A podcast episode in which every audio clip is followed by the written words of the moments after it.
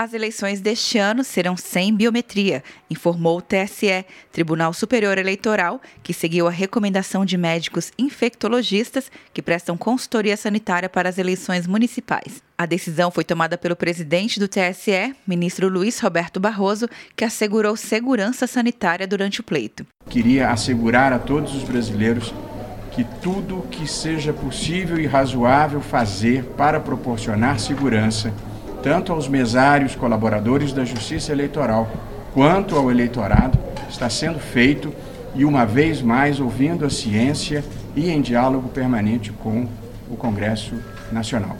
O Comitê de Infectologistas, que prestam consultoria gratuita ao tribunal, deve estabelecer um protocolo de segurança sanitária para todas as sessões eleitorais do Brasil. Para decidir excluir a biometria, médicos e técnicos levaram em consideração que a identificação pelas digitais pode aumentar a chance de contaminação, porque o leitor não pode ser higienizado com frequência. Além disso, esse tipo de identificação demora mais, o que contribui para formar filas e aglomerações.